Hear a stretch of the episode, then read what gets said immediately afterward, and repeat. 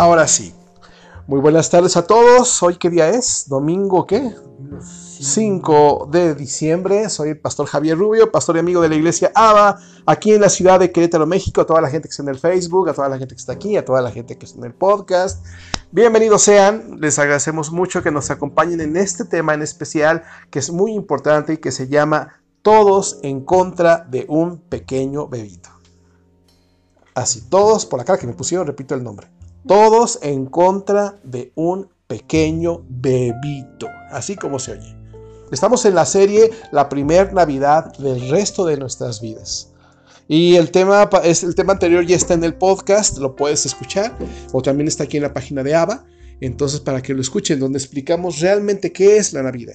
Como yo les decía, Navidades van, Navidades vienen, pero nunca, nunca entendemos realmente qué es la Navidad. Esta serie que estamos llevando este mes es para que nos quede claro realmente qué es la Navidad y para que ninguna Navidad sea igual.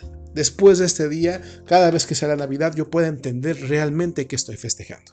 Pero bueno, el tema anterior está eh, en el podcast y es la introducción a esta serie, te la recomiendo muchísimo, pero el tema de hoy se llama Todos en contra de un pequeño bebito. Cuando Jesús nació, era un bebito, y todos iban en contra de él, todos lo querían matar, todos querían terminar con su vida. Pero ¿por qué querían hacer eso? Lo vamos a ver hoy. Pero antes déjame leerte algo muy importante que, que, escuché, que leí y que te quiero compartir. Fíjate lo que dice así. Eh, el título es El momento justo. Un Salvador había sido prometido al pueblo de Dios durante siglos anhelaban y oraban por su rescate. Y luego, en el lugar correcto, en el tiempo correcto y en el tiempo perfecto, Jesús nació. Aunque Dios rara vez llega en el tiempo requerido por nosotros, Él siempre viene en el momento correcto. Esa es una parte de un libro que se llama Esperando aquí por ti, de Louis Giglio, y me encantó porque eso, eso es la Navidad. La llegada de Jesús en el lugar correcto, en el tiempo correcto y en el tiempo perfecto. También te quiero leer un himno, eh, vamos a estar compartiendo algunos, pero hay un himno navideño que compuso una, escribió una persona que se llamaba Philip Doddridge. Philip Doddridge nació en 1702 y se cambió de casa en 1751. Pero antes de irse, él nos dejó un himno maravilloso que te quiero leer. Fíjate cómo dice este pequeño himno navideño. Se llama Oye el sonido alegre. Ponle mucha atención. Dice, escucha el sonido alegre. El Salvador viene el Salvador prometido desde hace tiempo. Que cada corazón le prepare un trono y cada voz una canción. Viene a liberar a los prisioneros de la esclavitud de Satanás. Se rompen las puertas de bronce que están ante él, las cadenas de hierro caen. Viene a vendar al corazón quebrantado, a sanar el corazón herido, y con los tesoros de su gracia a enriquecer a los humildes pobres. Nuestras alegres hosanas, príncipe de paz, tu bienvenida proclamará, y los cielos eternos resonarán con tu amado nombre. ¡Wow! Esto es... Eh, bueno, podría hablar más de cómo Jesús vino a salvarnos, pero eso está en el capítulo anterior. Yo sugiero que lo vean o que lo oigan en el podcast. Pero eh, ese gran Salvador que acabamos de mencionar llegó en forma de un pequeño bebé. Y como dije al principio, todos se pusieron en contra de un pequeño bebito. Vamos a leer, quiero que me acompañen. Es importante tocar tres temas muy importantes en la palabra. ¿Cómo se le anunció a, su mamá, a, a la Virgen María, la llegada de Jesús? Número uno. Número dos, cómo recibieron esta noticia los pastores y cómo los ángeles eh, eh, anunciaron también su llegada. Y número tres, lo más importante para el tema de hoy, cómo fue la relación entre el rey Herodes y Jesús. Lo vamos a leer en la palabra y mientras lo vayamos leyendo, así que fiel a mi costumbre, vamos a irnos deteniendo un poquito para también analizar cómo, cómo lo que hemos creído muchas veces no es así. Eh, la Navidad es una tradición que se, ha, que se ha compartido generación tras generación y con mil errores históricos, bueno, vamos a aprender un Y poco se más. ido deformando. Ajá, sí. y ahorita vamos a ver cómo se ha ido deformando con el tiempo. Así que lo primero que tenemos que leer es Lucas capítulo 1, versículo 26. Déjenme llegar porque ahora las Biblias de hoy, aquí la tengo, no se preocupen.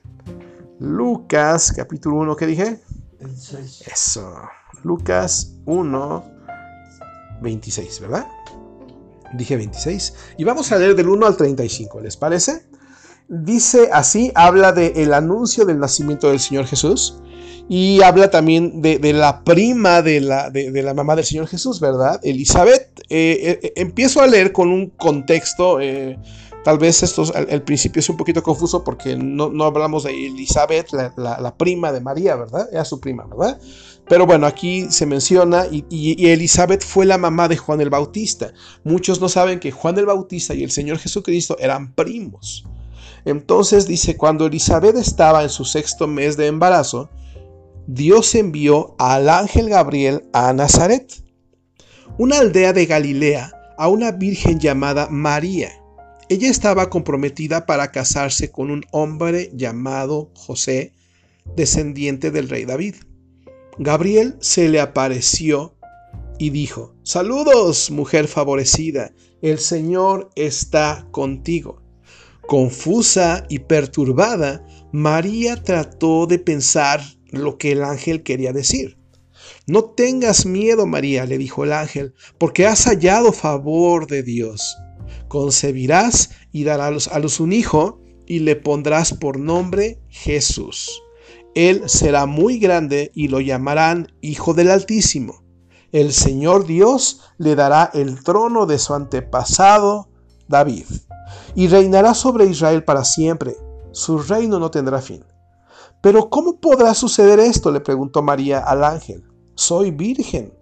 El ángel le contestó, el Espíritu Santo vendrá sobre ti y el poder del Altísimo te cubrirá con su sombra. Por lo tanto, el bebé que nacerá será santo y será llamado Hijo de Dios. ¿Ok? Creo que aquí no hay mucha diferencia a lo que se nos ha enseñado con, con el tiempo, pero sí quiero poner algo muy clave, muy, muy importante en esto. Lo primero que el Señor nos enseña es que, bueno, muchas personas creen que su milagro va a venir con la ayuda de alguien o con la intervención de algo. Y si alguien no los ayuda o si algo no pasa, entonces el milagro no podrá suceder. Siempre necesitamos como que, algo se dé, algo se dé, algo se dé. Pero aquí aprendemos que dijo el Señor, voy a traer a Jesús, voy a, Dios se va a hacer hombre. ¿Y qué crees? No voy a necesitar la ayuda de ningún hombre. Porque dijo el Señor aquí prácticamente, yo no necesito la ayuda de ninguna persona para hacer un milagro. Yo abro un paréntesis. Eh, en estos años en Querétaro, mi esposa y mi familia y yo aprendimos algo que antes no sabíamos aprendimos a pasar de la frase, híjoles Dios, ¿ahora qué vas a hacer?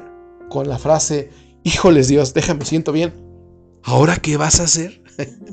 ¿Verdad? Porque llegaba un momento que decíamos, hay una situación terrible, no, no, no hay salida, pero pasamos de tonar unos dedos a decir, estoy emocionado Dios, ¿ahora con qué vas a... ¿Cómo le vas a hacer? O sea, es expectativa, ¿no? Sorpréndeme. Sorpréndeme. Ah, gracias. Estoy listo para ser sorprendido, porque si algo nos enseña cuando llegaste a esta tierra, es que tú no necesitabas de ninguna persona para hacer ese milagro. Y es imposible que una mujer tenga a luz, dé a luz un hijo, sin la intervención de un hombre. Bueno, pues así se las gasta tu Dios. ¿verdad? Así se las gasta papá. Hablé más de esto en el tema pasado, Ahí está el, gol, el comercial, ¿no? Te invito a que lo leas, a que lo escuches, ¿ok? Corte comercial. Corte comercial. Ok, hasta aquí vamos bien. Ahora, vamos a pasar al capítulo 2. Ahí vamos a encontrar más cosas. Al capítulo 2, a partir del versículo 8. Ahí habla cuando ya eh, llegaron a, al, al, ¿Cómo se llama esto? Al pesebre, ¿verdad? Ojo, lo vamos a ver ahorita. Muchos dicen que el Señor Jesús no podía, eh, que eran muy pobres José y María y que por eso llegaron a un, a un no, a un, ¿cómo se llama? ¿Mande? A un establo, gracias. O sea, no, ellos dice la palabra, si tú lo lees un poquito antes, dice que no había lugar porque había una serie de eventos masivos en la zona que, abarrotaron todos los hoteles y todos los mesones. Ojo, no, no era un asunto de dinero, era un asunto de espacio, no había lugar. Entonces cuando por fin consiguieron un lugar muy, muy humilde, eh, bueno, eh, dice que ahí nació el Señor Jesús, ¿no? Pero un contexto solamente. Vamos a leer a partir del versículo 8 y vamos a poner mucha atención en los detalles. ¿Están listos? Aquí, allá, muy bien. Dice así, esa noche había unos pastores en los campos cercanos que estaban cuidando los rebaños o que estaban cuidando sus rebaños de ovejas. De repente apareció entre ellos un ángel del Señor y el resplandor de la gloria del Señor los rodeó los pastores estaban aterrados. Pero el ángel los tranquilizó. No tengan miedo, dijo. Les traigo buenas noticias que darán gran alegría a toda la gente. El Salvador, sí, el Mesías, el Señor. Ay, lo voy a volver a leer, está buenísimo esto.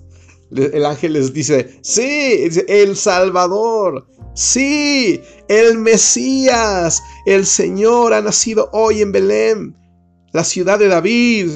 El festejo no era, sí, este mes hay aguinaldo, sí, este mes vamos a viajar, sí, este mes vienen los regalos, sí, este mes vámonos al Antea, ¿verdad? Y no había algo más grande que celebrar. Dice el Salvador, el Mesías, el Señor ha nacido hoy. Y continúa la lectura, dice, y lo reconocerán por la siguiente señal. Encontrarán a un niño envuelto en tiras de tela acostado en un pesebre. Un pesebre es donde le dan de comer a los cochinitos, ¿no? De pronto se unió a ese ángel una inmensa multitud, los ejércitos celestiales que alababan a Dios y decían, Gloria a Dios en el cielo más alto y paz en la tierra para aquellos quienes Dios se complace. Cuando los ángeles regresaron al cielo, los pastores se dijeron unos a otros, vayamos a Belén, veamos esto que ha sucedido y que el Señor nos anunció. Fueron deprisa a la aldea y encontraron a María y a José, y allí estaba el niño acostado en el pesebre. Después de verlo, los pastores contaron a todos lo que había sucedido y lo que el ángel les había dicho acerca del niño. Todos los que escucharon el relato de los pastores quedaron asombrados. Pero María guardaba todas estas cosas en el corazón y pensaba con ellas con frecuencia. Los pastores regresaron a sus rebaños, glorificando y alabando a Dios por lo que habían visto y oído. Todo sucedió tal como el ángel les había dicho. A ver qué tan observadores son por allá eh, y los que estamos aquí. Eh, dice que llegaron eh, los pastores, los ángeles, Jesús, José, María y según la tradición, ¿quién faltaba? Los Reyes Magos. Los Reyes Magos. Los Reyes Magos no estaban ahí, porque como lo vamos a ver a continuación, los Reyes Magos llegaron mucho después. Un evento fue cuando Jesús nació y llegaron los ángeles a, decirle a los pastores. Y otro evento fue cuando los reyes magos o los magos llegaron a la, con Jesús aún siendo niño. Y otra de las cosas que es un adelanto de lo que vamos a hablar la siguiente semana es que todos los ángeles estaban anunciando a Jesús como el Salvador y dice que María escuchaba todas las cosas y ¿dónde las guardaba? En su corazón ella decía, ¿quién será este niño? Y quiere decir que ella no opinaba, no hablaba, solamente guardaba las cosas en su corazón. Y de esto vamos a hablar la siguiente semana, que va a ser muy, muy importante. Y bueno, eh, faltaban los Reyes Magos, ¿verdad? Ahora vamos a pasar a los Reyes Magos y es donde está, eh, curiosamente, los Reyes Magos tienen todo que ver con Herodes, o sea, la relación es totalmente... Eh, fuerte eh, los, eh, los Reyes Magos, Herodes y el Señor Jesús, ¿ok? Vamos a pasarnos a Mateo capítulo 2, ¿sí? Ahí vamos a ver, ahora sí vamos a ver, como, como decía ahorita Ari, cómo eh, la, tradición y, generación tras generación se han estado compartiendo, ¿me dan agua, por favor? Cosas, pero muy, muy ¿cómo se dice? Pues muy equivocadas a, la luz de la Biblia. Pero bueno, para eso estamos, para aprender. Y vamos a leer el capítulo 2. Mucha atención, aquí vamos a ir parando eh, algunas cosas para, explicarlas mejor. Mm. Agüita porque ya me emocioné. ¿Ok? Ya se me secó la garganta. Bien, ¿están listos? Fíjense cómo dice Mateo 1, Mateo 2, perdón, y tiene un título que dice Los visitantes del Oriente. ¿Estamos listos? Bien, dice, Jesús nació en Belén de Judea durante el reinado de Herodes. Por ese tiempo, algunos sabios, aquí hay una, definición que dice, puede ser o astrólogos reales, en griego también se les conoce como magos, eh, dice, de países del oriente llegaron a Jerusalén y preguntaron, ¿dónde está el rey de los judíos que acaba de nacer? Vimos su estrella mientras salía y hemos venido a adorarlo. Cuando el rey Herodes oyó esto, oyó esto, se perturbó profundamente igual que todos en Jerusalén. Número uno. ¿Cuántos, eh, dónde están los nombres de los magos? No, búsquenle bien, lo voy, lo voy a volver a leer eh, para que pongan atención. No, no hay nombres. No se llama Melchor, no se llama Gaspar, no se llama Baltasar, no eran tres magos, la Biblia no dice cuántos eran, dice que eran unos, llegaron unos sabios. Otra cosa, dice que el rey y toda Jerusalén se turbó cuando, cuando llegaron esas personas. De, no sé si sepan esto, si no lo saben, los voy a ayudar. Eh, por el nivel del mar, Jerusalén eh, era una ciudad que bajaba o, para llegar a Jerusalén tú tenías que bajar. Y ah, los caminos eh, que iban a dar a Jerusalén estaban rodeados como de pequeños cerros o pequeñas montañitas. Esos lugares se prestaban para que los ladrones se, escondieran y, e hicieran del camino pues algo peligroso. Los sabios llevaban regalos, ahorita lo vamos a ver y seguramente llevaban un séquito, ¿verdad? Llegaban una caravana, llevaban eh, protección, llevaban servidores, era algo, porque si una persona hubiera llegado en un camello, ¿cómo era? Un elefante, camello, y caballo, pues tal vez el, elefante sí hubiera llamado la atención, pero, pero dice que toda la ciudad se enteró de la llegada estas personas, ¿no?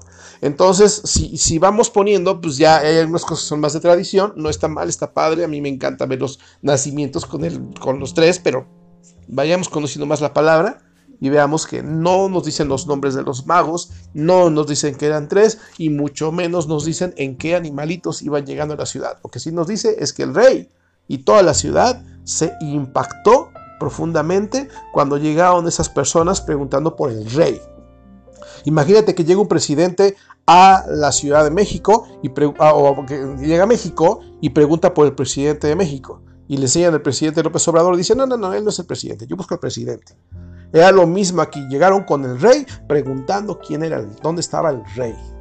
Entonces toda la ciudad se impactó porque dijeron, oye, hay un rey que no sabemos, pensamos que solamente era el César. me dice el pastor John Chagala, ¿qué no eran tres? No, pastor, no eran tres. Vas a tener que cambiar tu nacimiento ahí, ahí en tu sala, ¿verdad? Entonces, y poner un montón de monitos. Entonces, ellos estaban buscando al rey y el rey no era el que estaba ahí. ¿El rey quién era?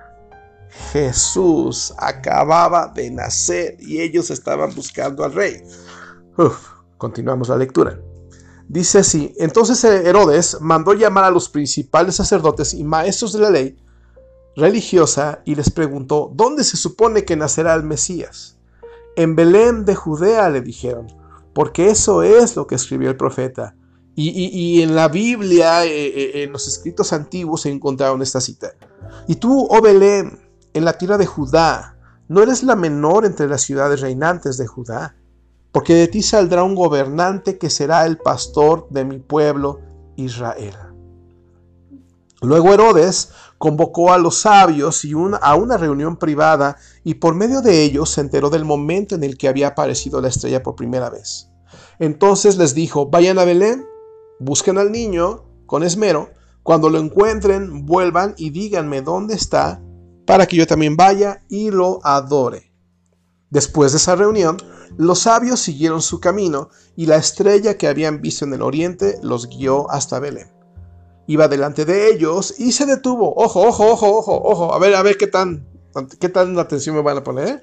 Dice que la estrella iba delante de ellos y se detuvo sobre el lugar donde estaba el niño. Ojo, cuando vieron la estrella, se llenaron de alegría, entraron en la casa y vieron al niño con su madre, María, y se inclinaron y lo adoraron. Luego abrieron sus cofres de tesoro y le dieron regalos de oro, incienso y mirra. ¿Qué tan observadores son? ¿A dónde llegaron los Reyes Magos?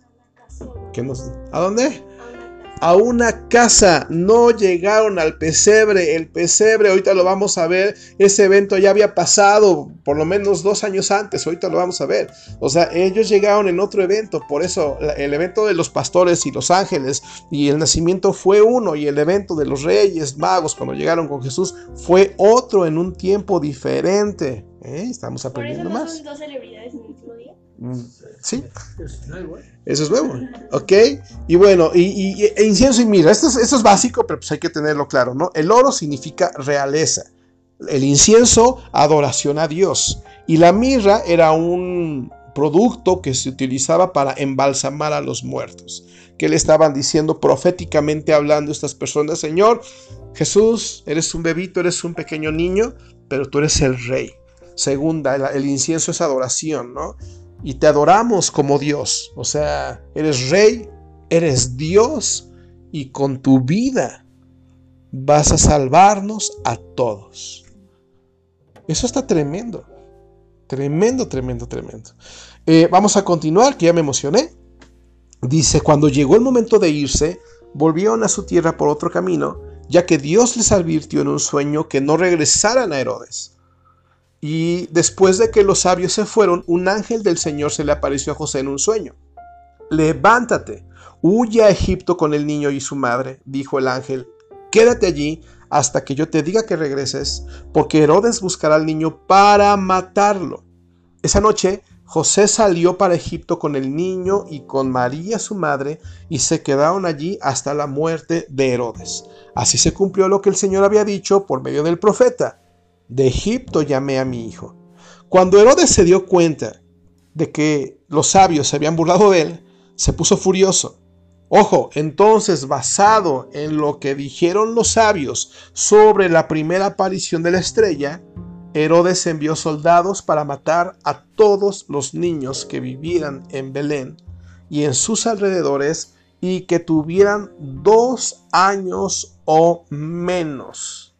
Quiere decir que el evento de los pastores, de los ángeles y del nacimiento de papá tenía por lo menos, había pasado por lo menos dos años atrás.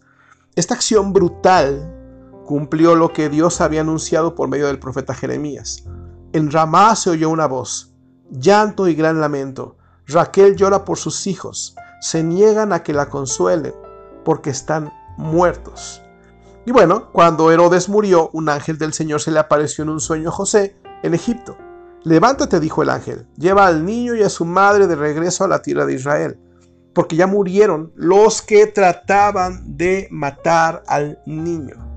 Entonces José se levantó y regresó a la tierra de Israel con Jesús y su madre. Pero cuando se enteró de que el nuevo gobernante de Judea era Arquelao, hijo de Herodes, tuvo miedo de ir allí. Entonces, luego de ser advertido en un sueño, se fue a la región de Galilea. Quiere decir que en dos ocasiones trataron de matar al Señor y en dos ocasiones fue advertido a José. Eh, versículo 23, después de la familia fue a vivir a una ciudad llamada Nazaret y así se cumplió lo que los profetas habían dicho, que lo llamarán Nazareno. ¿Ok? Solamente antes de continuar quiero hacer una observación importante. Cuando el Señor Jesús, eh, bueno, eh, cuando Dios le habla a José, y le dice, agarra a Jesús y a su mamá y, ve, y cámbiate de país. O sea, imagínate que Dios te habla y te dijera, ¿sabes qué? Vete a Estados Unidos a vivir. Y quédate ahí hasta que yo te diga. Un año, dos años, cinco años, no lo sé. ¿Cómo, ¿Cómo, te vas de un país a otro? Si cambiarte de una casa a otra en la misma ciudad es un verdadero relajo y carísimo. Ahora cámbiate de país. Quiere decir que obviamente Dios a través de los magos le proveyó de todo lo necesario a José para poderse cambiar en varias ocasiones y poderse mantener en lugares a salvo de la gente que lo quería matar al Señor Jesús. Y es aquí donde entramos en el punto clave del tema. El tema se llama Todos en contra de un bebito. Y hemos estado viendo aquí que todos lo querían matar.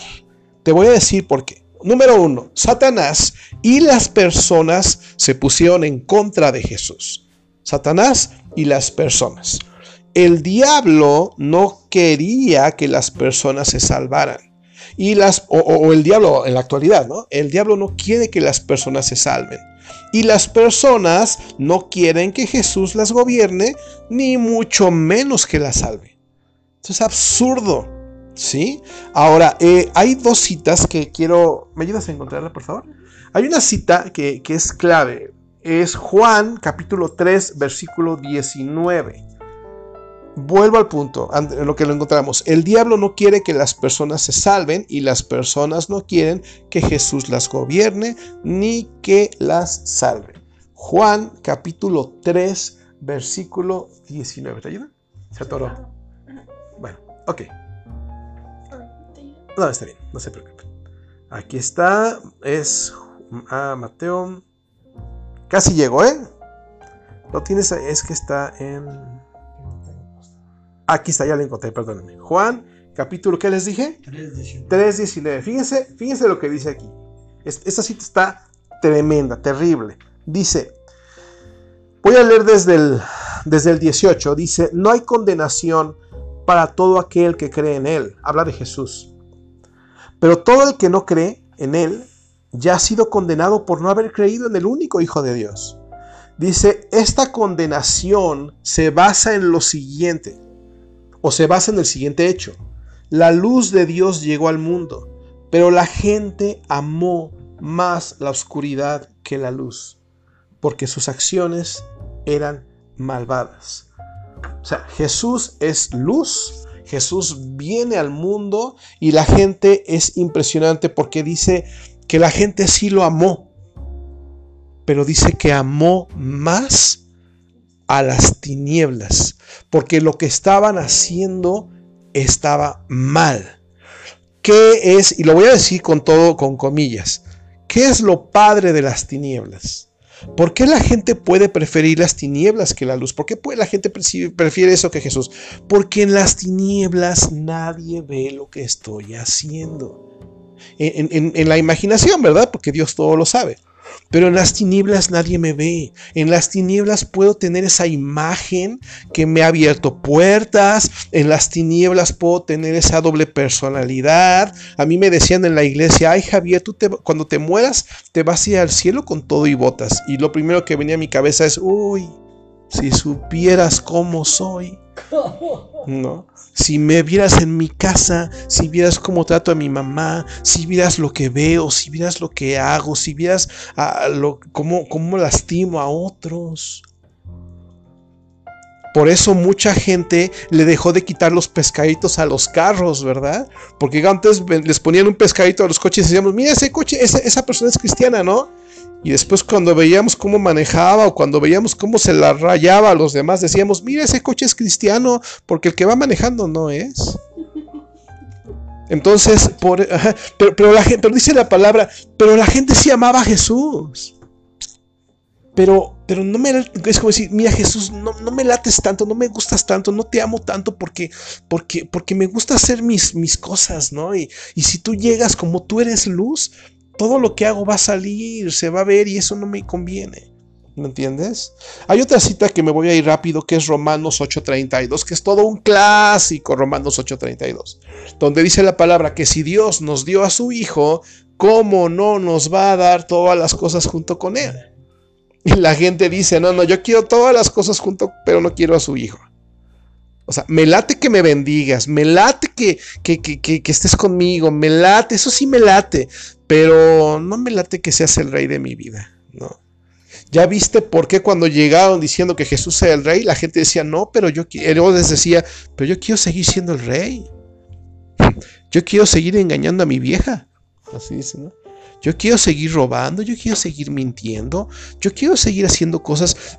Yo me acuerdo que yo no podía concebir mi vida sin dejar de hacer lo que me producía placer, sin dejar de hacer lo que, lo que aunque sabía que estaba mal, me gustaba muchísimo. Yo le decía como al alcohol, ¿no? Muchos, ¿no? Le dicen, te perdono el daño que me haces por lo mucho que me gustas, ¿no? Yo, yo, yo, yo, yo perdonaba, yo, yo no, de veras, yo no concebía mi vida como la vida de otros, que, que yo veía que se guardaban, que buscaban de Jesús, que, pero yo no concebía mi vida así. Pero yo no quería que Jesús reinara en mi vida, pero sí quería que Jesús me diera todo, todo lo que necesitaba. Y ese es el problema, la gente prefirió los regalos, o el, ¿cómo se dice? Los regalos o, o los dones antes que al dador. Y ese fue el problema por el cual quisieron matar a Jesús. Dijeron, yo no quiero que me gobiernes. Yo no quiero que me gobiernes. Te prefiero matar. Y Satanás, bueno, pues Satanás, eh, no quiero leerte algo, está en Apocalipsis 20:10. Estas citas pocas veces se leen, pero Apocalipsis 20:10 nos enseña cuál es el final del diablo. Tal vez tú te has preguntado, ¿cómo va a pagar el diablo tantas desgracias que ha hecho? ¿No? ¿Cómo va a pagar? ¿Cómo va a pagar el diablo? 20.10. Apocalipsis 20.10 dice cómo va a acabar el diablo. Alguien dijo, si el diablo te recuerda tu pasado, entonces tú recuérdale tu futuro. Y el futuro del diablo está en Apocalipsis 20.10. Pero no solamente en Apocalipsis 20.10 viene el fin del diablo, también viene el fin de quienes niegan el reinado y la salvación de Jesús. Entonces, vamos a leer eh, Apocalipsis 20, ¿qué les dije? 10. 10, déjenme llegar. 20, 10. Ahí está. Oh, mucha atención, mucha atención. Dice así. Después, el diablo que los había engañado fue lanzado al lago de fuego que arde con azufre, donde ya estaba la bestia y el falso profeta. Allí serán atormentados día y noche para siempre. Pero la no acaba ahí. Versículo 11 viene el juicio final para la gente que se alía con el diablo en contra de Jesús. Dice del versículo 11, y vi un gran trono blanco y, y al que estaba sentado en él. Ojo, la tierra y el cielo huyeron de su presencia, pero no encontraron ningún lugar donde esconderse. Vi a los muertos, tanto grandes como pequeños, de pie delante del trono de Dios. Los libros fueron abiertos, entre ellos el libro de la vida, y los muertos, a los muertos se les juzgó de acuerdo a las cosas que habían hecho según lo que estaba escrito en los libros. A mí me daba mucho una risa, una me daba mucha risa una cosa, mejor, que eh, antes decían, a mí me dicen el aquí la puse y no la encuentran, ¿no? Antes decían así, ¿no? Como diciendo, mira, yo hice algo que nadie me vio. Cuando me preguntaban, yo decía, no, pues así estaba cuando llegué, ¿verdad? No, yo no fui, a mí que me esculquen. Pero olvidamos que todo lo que hagamos, todo lo que hacemos y haremos se registra. Hay un récord de todo.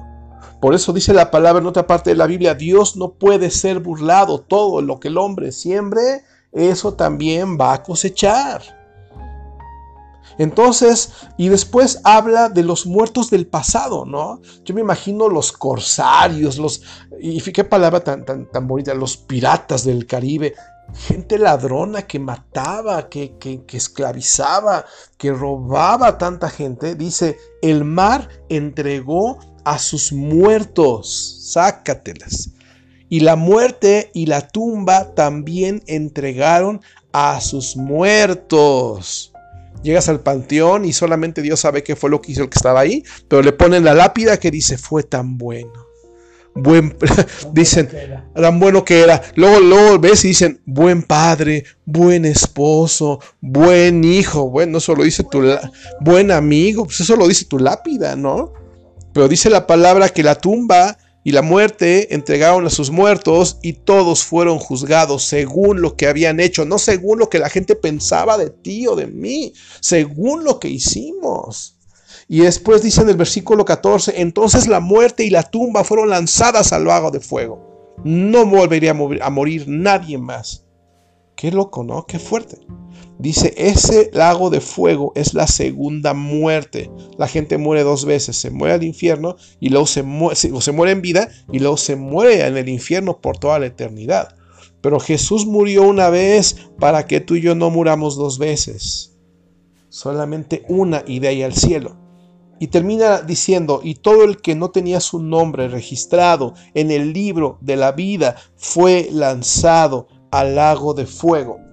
Si somos observadores, aquí habla de dos libros. Un libro donde está todo lo malo que hiciste y por lo cual vas a dar cuenta, o vamos a dar cuenta. Y otro libro donde tu nombre está escrito y donde dice, este se va para arriba, este se va para arriba. ¿Quién está en el libro de la vida? Ah, pues los que se portaron re bien.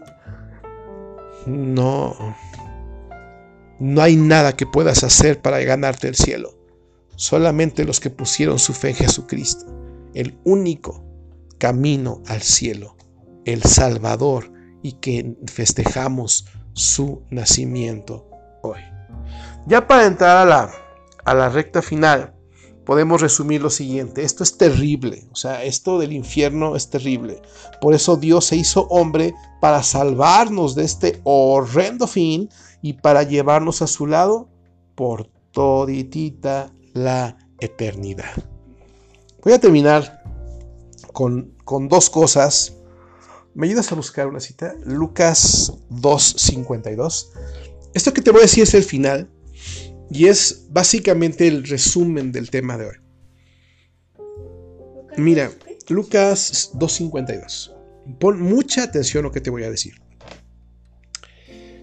Hoy todavía, gracias. Hoy, hoy, hoy, hoy todavía Muchos quieren matar a Jesús. Así como te la digo. No pueden, pero muchos hoy en día quieren matar a Jesús. ¿Por qué? ¿Qué significa matar a Jesús? Bueno, quieren eliminar toda influencia de Jesús en sus vidas. Por eso quieren matar al que predica, por eso quieren quemar una Biblia, por eso quieren tumbar una página de internet o, una página de Facebook del que está hablando de Dios y quieren tirarle con todo. A mí me han, me han castigado quién sabe cuántas veces en el Face porque hablo lo que tengo que hablar y dicen, no, lo que me estás hablando es un discurso de odio y me reportan. Decir la verdad no es odio. Decir la verdad es el acto más grande de amor que puede existir. Si tú o si alguien es una persona que quiere eliminar toda influencia de Jesús en su vida, quiere matar a Jesús. Y acabo de leer el final de una persona que quiere hacer esto. Pero no todo termina ahí. No todo termina ahí. Em, otras personas quieren que toda la vida Jesús siga siendo un bebé. Con una mínima influencia sobre sus vidas pero con todas sus bendiciones. Para toda la gente que nos escucha en otros países, bueno, en Latinoamérica tenemos una tradición muy bonita donde ah, tienen, tienen, bueno, tienen un bebito, ¿no? A Jesús bebé, al niño Dios le llaman, ¿no? Y eh, una figurita. Y es para recordar que Dios nació. Y está bien, si ese es el, el significado, está padre, recordar que Jesús nació, que Dios nació. El problema es cuando queremos que se quede bebé toda la vida que se quede como el muñequito. Ese es el problema. Yo les pedí ahorita que me apoyaran con Lucas 2.52. Dice así, Jesús crecía en sabiduría y en estatura y en el favor de Dios y de toda la gente. Jesús creció y Jesús nació como bebé y creció y hasta moría en la cruz a los treinta y tantos años. ¿Se entiende que 32, 33 años? No lo sabemos. Pero hasta que fue adulto. Jesús no puede seguir siendo un bebé La gente, insisto, quiere tenerlo con una mínima influencia sobre sus vidas, pero con todas sus bendiciones.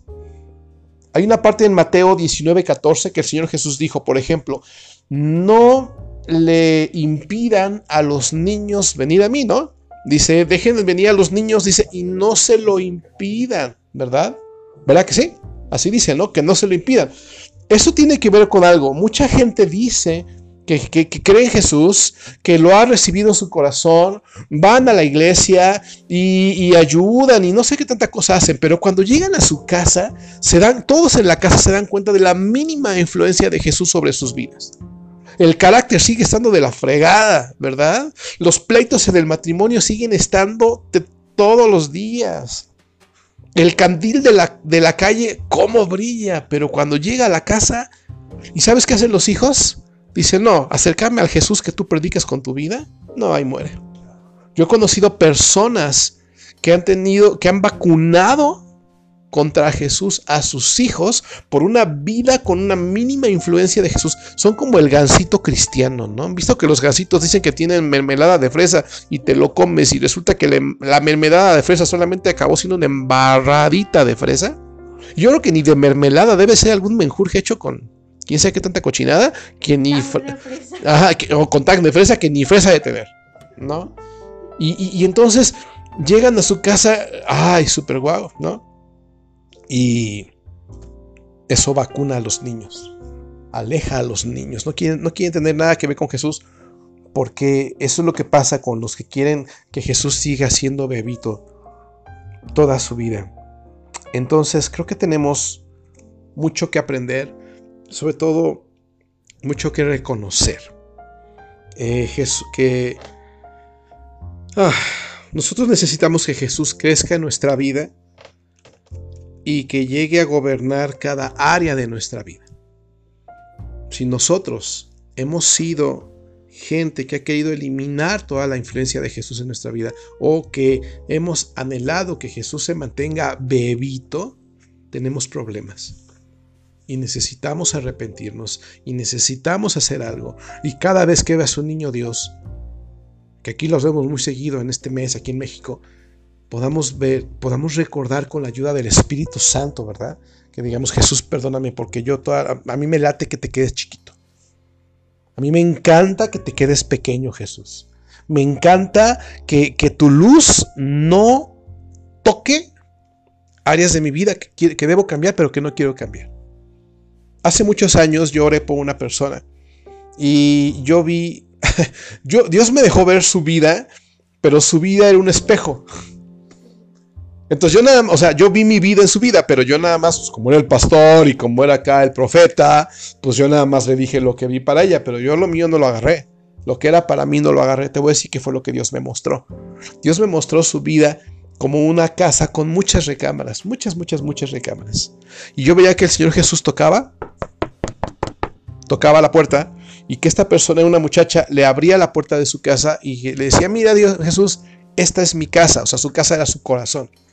Y entonces le decía, mira Jesús, te voy a enseñar mi casa porque mi casa te necesita, o sea, mi corazón te necesita. Y entonces la muchacha llevaba a Jesús de la mano y lo llevaba a una recámara y la abría y le dice, mira Jesús, esta es un área de mi vida, necesito que me ayudes. Y te voy a llevar a otra que también necesito ayuda. Y entonces lo subía a las escaleras y, y le enseñaba otra recámara. Y así le enseñaba otra. Y en eso había puertas cerradas y Jesús le decía, oye, ¿y en esa puerta qué tienes? Y la muchacha le decía, no, no, no, ahí no hay nada, no te preocupes, eso está bien, vente, te voy a llevar a otra recámara. Y le mostraba otra. Y Jesús pasaba por una o dos puertas y le decía, oye, ¿y en esas recámaras qué tienes? Yo creo que esa recámara sea su WhatsApp, ¿no? La verdad. Yo creo que esas recámaras era su, su Facebook, ¿no? su historial de búsqueda, gracias, ¿no? En Google, ¿no? Esa recámara tal vez sea la gente con la que se juntaba, el novio con el que, no era cristiano y ahí andaba haciendo quién sabe cuánta cosa. No lo sé, o cristiano, no lo sé. Y Dios me decía que, yo, yo le dije, y Dios me dice que ha sido una persona muy selectiva. Hay áreas en las que sí lo dejas entrar, otras en las que no te conviene que entre. Y eso no está bien. Entonces ya la chava llorando, y, ay, sí, Señor, perdóname. Y yo, arrepiéntete, arrepiéntete. Pecadora, diría mi mujer, ¿no? Y me di la vuelta y casi que se escuchaba el Espíritu Santo diciéndome, y tú vendes piñas, ¿verdad? bueno, ¿qué más puedo decir? Vamos a orar, ¿no? vamos a pedirle perdón al Señor y vamos a pedirle su ayuda, que Él crezca en nuestra vida hasta que gobierne cada área de nuestra vida. Señor Jesús, eso es imposible sin tu Espíritu Santo. Que tu Espíritu Santo nos ayude a identificar que en Navidad se trata de ti. Se trata de ti, Señor. Todo lo demás está muy padre. Pero nada está padre si no estás en el lugar correcto en estas celebraciones. Señor, nos asombra pensar en Herodes y en los que estudiaban la Biblia, ¿no? Que dijeron, sí, mira, bíblicamente Jesús va a nacer en tal ciudad. Y ni, siquiera con eso fueron capaces de decir, vamos a adorarlo. Dijeron, vamos a matarlo. Asombroso, asombroso. La obra del diablo terrible en la vida y aliándose con las personas para matarte, Jesús. Perdónanos porque nosotros te hemos querido eliminar también. Nosotros hemos querido eliminar toda influencia de, ti en nuestras vidas, Señor. Perdónanos. Perdónanos, Señor. Nos asombra, Señor, la vida de otros y no nos preocupa nuestra propia vida. Señor, perdónanos por querer que toda nuestra vida, tu influencia sea pequeñita. Perdónanos por pensar que nos conviene que estés con nosotros, pero que no crezcas. Nos conviene que seas como el niñito Dios de, de, todos los hogares, así chiquito, bonito. No, Señor. Perdónanos por querer la mínima influencia tuya sobre nuestras vidas, pero eso sí, querer todas tus bendiciones.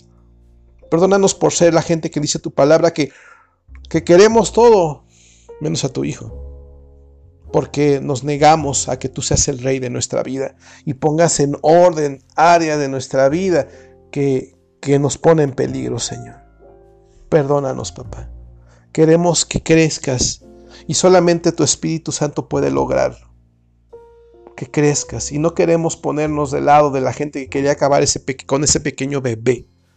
Queremos, Señor, ser humildes y reconocer que necesitamos que crezca tu influencia en cada área de nuestra vida, Jesús. Yo estoy orándolo al igual que ellos. No estoy orando solamente por toda la gente que nos está viendo o escuchando. También oro por mí. Yo también necesito que tu influencia crezca en cada área de mi vida. Señor Jesús, que tu Espíritu Santo nos ayude. Y ahorita, mientras avanzan los festejos navideños, recordemos, número uno, que lo que más festejamos es que nació nuestro Salvador, que vino a salvarnos de nosotros mismos, de nuestro pecado que vino a nacer y vino a crecer en, estatura, en sabiduría y, y, en influencia sobre nuestra vida, Señor. Y a reconocer que nosotros también, así como Herodes, así como el diablo, hemos querido acabar con toda influencia tuya en nuestras vidas. Te agradecemos tanto, papá, por esta palabra y te pedimos, Señor, que llegue hasta donde se necesita Tú sabrás quién la comparte, tú sabrás quién la ve, porque tu Espíritu Santo hará que llegue a quien más lo necesita y que hagan esta serie de estudios. Señor, por favor, que logren que ninguna Navidad vuelva a ser la misma. En el nombre de Jesús y de tu Espíritu Santo. Amén. Wow. Muchas gracias a los que están por ahí. Marce Serrano. Hola Mar. Hola Mache estaba bien Ricardo Méndez y, eh, y bueno, también había más personitas, Carmen Chagala, John Chagala, los pastores, Jorge Domínguez, mi querido George Isma. Y hay una personita que no sé si sigue conectada, Diveli Duque de Estrada. Quise saludarla en un principio, ojalá que me vean. que me vea, no sé si esté, pero déjenme decirles que Dibeli Duque de Estrada es una persona que marcó mi corazón como pocos en mi vida y, y ese me hace un milagro y un regalo que esté ahí. Ahorita le mando un inbox, un inbox, ¿verdad? Pero Dibeli, te amo hermosa y te honro públicamente. Ya dice, hola, sí está ahí. a ver, asómate. A ver, ok, ese queríamos saludar. Bueno, quiero honrar a Dibeli públicamente, ¿eh? Ahí está, ahí nosotros nos hablamos, Dibeli, ¿eh? te amo mucho. Y bueno, pues nada, solamente resta antes de despedirnos, agradecer a todos los que están aquí, a los que están eh, y, recuerden, conectados y recuerden que va, va a estar en el podcast. Y solamente quiero decirles algo, el miércoles 8 de diciembre a las 7 de la noche hay un tema que se llama Una gran mujer con un gran consejo. Va a ser tremendo. Vamos a hablar de la mamá del Señor Jesús y de su influencia sobre toda la humanidad. Así que no se lo pierdan, va a estar tremendo. Y bueno, pues si no dispone nada más, ¿todo bien? ¿Todo bien? Vamos a terminar. Mi hija le encanta pucharle ahí el red button. Y bueno, les agradecemos mucho. Espera, vamos a decir al mismo tiempo. Lo que necesiten estamos para servirles. Les amamos. Soy el pastor Javier Rubio, pastor y amigo de la iglesia ABA en la ciudad de Querétaro, México. Bye. ¿Tú le pico? ¿Ya?